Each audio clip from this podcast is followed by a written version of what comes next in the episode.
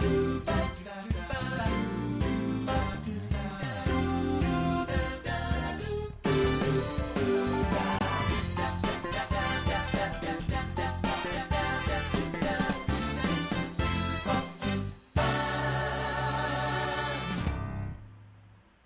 ガラジオ。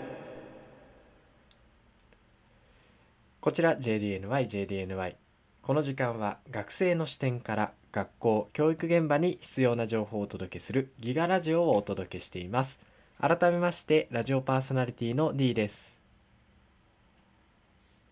本日のテーマはグライドで学ぶプログラミング教育。はい、えー皆さん今回はグライドで学ぶプログラミング教育ということで、えー話していきたいと思います。グライドってなんだっけって言ったところになってくると思うんですけど以前ですね10分で簡単アプリ制作講座っていう話をこのラジオでもしたと思います。でそれの説明のままなんですが、えー主にはですね Google スプレッドシートをそのままアプリケーション化できるっていったものになります。なのでもうこう非常に簡単にですねアプリを作れるよっていうところが、えそのグライドのいいところだと思って、え前回も紹介させていただいたというわけですじゃあなんでこれ今プログラミング教育と関わってくるのっていったところなんですけどもう何回も何回もやっぱりあのトライアンドエラーをすることになるっていうわけですね。やっぱり自分の、え理想のアプリっていうのをこう生み出すためにはこんな機能も欲しいしこんな機能も追加したいって思うんですけどそこがなかなかうまくいかなくてやっていく中であやっぱりこうしようとかこうなっていこうとかっていうところのまあそういうプログラミング的思考の話にも関わってくる場所だと思います。しかもそれをこういう Google スプレッドシートでまとめたものをアプリ化するっていうことはそもそもその Google スプレッドシートのまとめ方みたいな部分も、まあ、こだわっていかないとアプリケーションに落とし込んだ時にうまくいかなかったりするわけですね。そういったところでこうツールの使い方っていう勉強などもできるので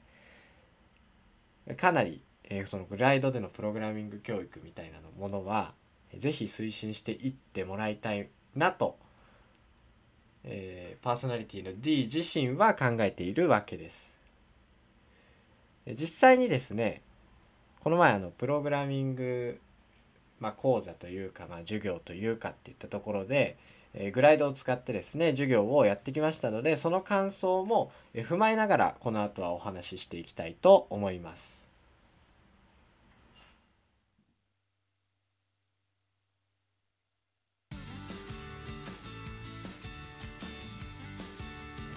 の視点から学校教育現場に必要な情報をお届けするギガラジオをお届けしています。ギガラジオ。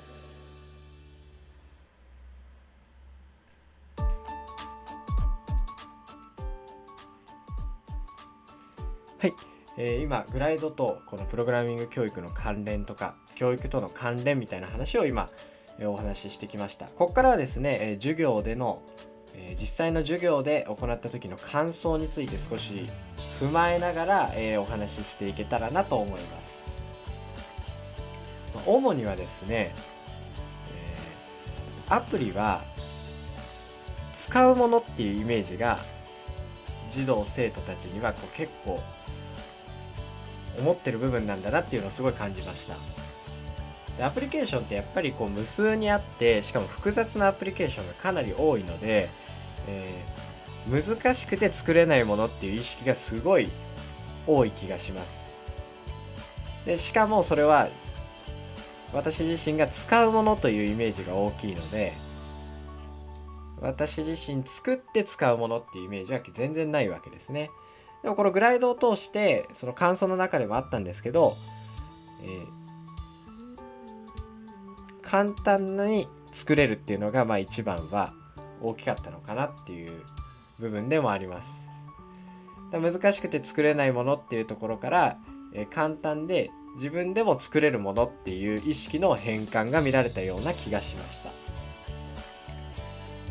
でまたこのグライドでのアプリケーション作成を通してえー、プログラミングの面白さに気づいたみたいなコメントもありましたので、ぜひともこのトライアンドエラーというのをですね繰り返し行った中で自分のいいものを作り上げていくっていうのはすごいこの貴重な体験になるのかなと思っています。でまああのアプリケーションとか使ってプログラミング教育を学ぶとか、まあ、アンプラグドみたいなような使わずにツールを使わずにプログラミング教育を学ぶっていうものもあると思うんですけどよりですねアプリケーションっていうものはこう身近なものなので例えばですねこうスマホとか使っててアプリケーションってやっぱり使うわけじゃないですか。まあいっぱい入ってるっていうところもあるので。そういった短さっていうところから、えー、プログラミング教育を感じれるっていうのは、まあ、ものすごく、まあ、いいものなのかなと考えています。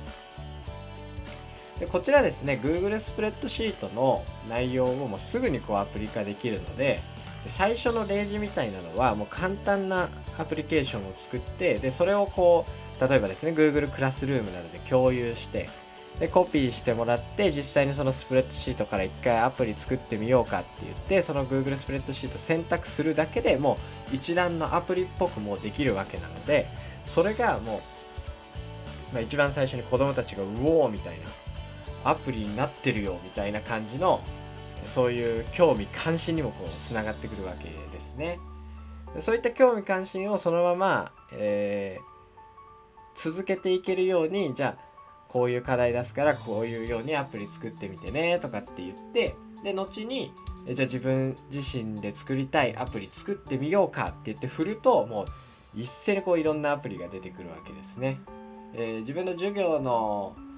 まとめにこう使うアプリっていうのを考えた子もいたので非常に面白いものがまあ面白いアプリケーションができるなっていうのを感じました皆さん今この話を聞いてみてグライドやってみたいなとかって思ってくれたらこのプログラミング教育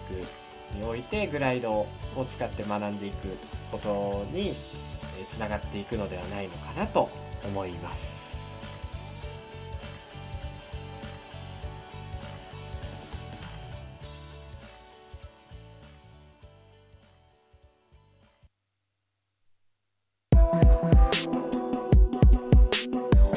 生の視点から学校教育現場に必要な情報をお届けするギガラジオ D です。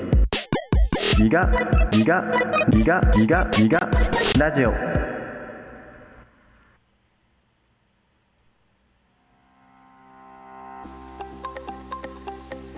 この時間はギガラジオをお届けしていました、えー、今回のテーマはですねグライドで学ぶプログラミング教育ということでお話ししてきましたがどうでしたでしょうか？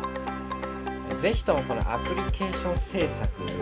というかまあ作成制作でもどちらでもいいんですけど、えこれを通して自分がこう作っていけるものなんだっていうのを気づけていけたらこの社会に適応していく子どもたちを、えー、作るためにも、えー、育むためにも、えー、生きてくるものなんじゃないのかなと考えています。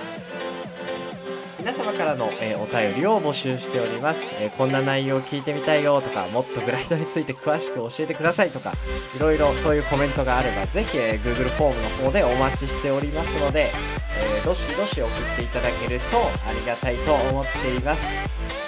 えまたですね、えいろいろな